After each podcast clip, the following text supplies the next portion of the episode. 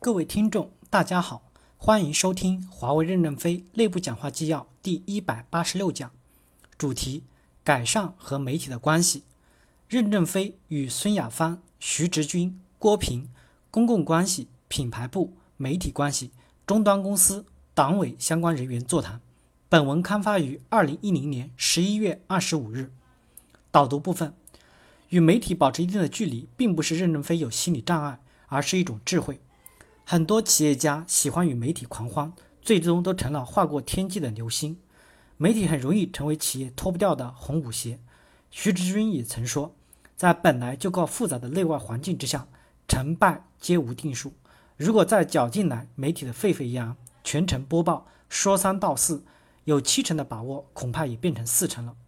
此时的华为抗风浪的能力已经很强，但任正非所要求的是不做鸵鸟。适当的改善媒体关系，但坚决不利用媒体。正文部分，今天和有关部门的人座谈一下，主要议题是改善与媒体的关系。公司要把我个人的心理障碍和公司的宣传分开，因为华为是蓬勃向上的发展的公司，必要的宣传是需要的，而我个人心里承受不起这个担子来，这是另外一回事儿。从创建公司第一天开始。我作为一把手，承担的负荷太重了。我们不像国有企业，有上级主管，请示请示，压力会轻一些。什么事儿都必须自己决策，压抑的时间太长了，人都麻木了。我这个人确实是麻木了，既没有荣誉感和成就感，也没有其他什么感。正因为如此，我和媒体打交道的方法是存在障碍的。但华为才是个二十多岁、朝气蓬勃的小伙子，确实需要被世界正确的认识。别人对公司的误解有很重要的原因是我们不主动与别人沟通，甚至连被动的沟通我们都害怕，还把这当成了低调。在舆论面前，公司长期的做法就是一直把头埋在沙子里的鸵鸟。我可以做鸵鸟，但公司不能。公司要攻击前进。我听说下面的人，也就是媒体关系的人，谨慎得很，说错一句话紧张的不得了，不知道是不是把我的精神病态。变成了十万多人的麻木，十万多人麻木了，公司怎么得了？要把我个人的实际情况和公司的宣传原则区分开来。如果不区分开来，公司的宣传永远定位在一个不正确的位置上，就把公司给耽误了。在我们公司要发生比较大转折历史关头，我希望和大家座谈澄清一些误解。第一部分，担负传媒的人要敢于把事实真相对外宣传。大家看不看天涯网？天网说的话比我们自己说错话还要厉害一点，对不对？既然那么厉害的话挂在网上，我们都不在乎，我们的员工实事求是的说两句错话有啥了不起？公司以前对宣传就是赌，能堵得住千万人的嘴吗？要适应，要顺流，不要担心木筏会碰上湍流。当时公司开放新生社区，我内心也很有压力，反对的人也很多，我们还是坚持新生社区的开放。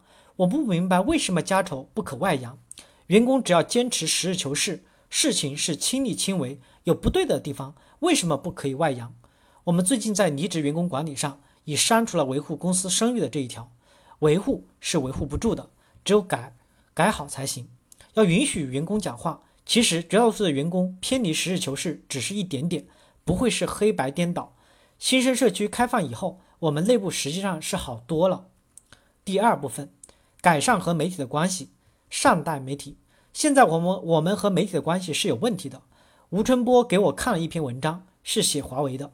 我看这个作者很善意，写的挺好。但就是这个记者到我们公司来，进不了我们公司的大门，谁也不接待他，打车在坂田转了一圈就回去了。那么请问他怎么报销飞机票？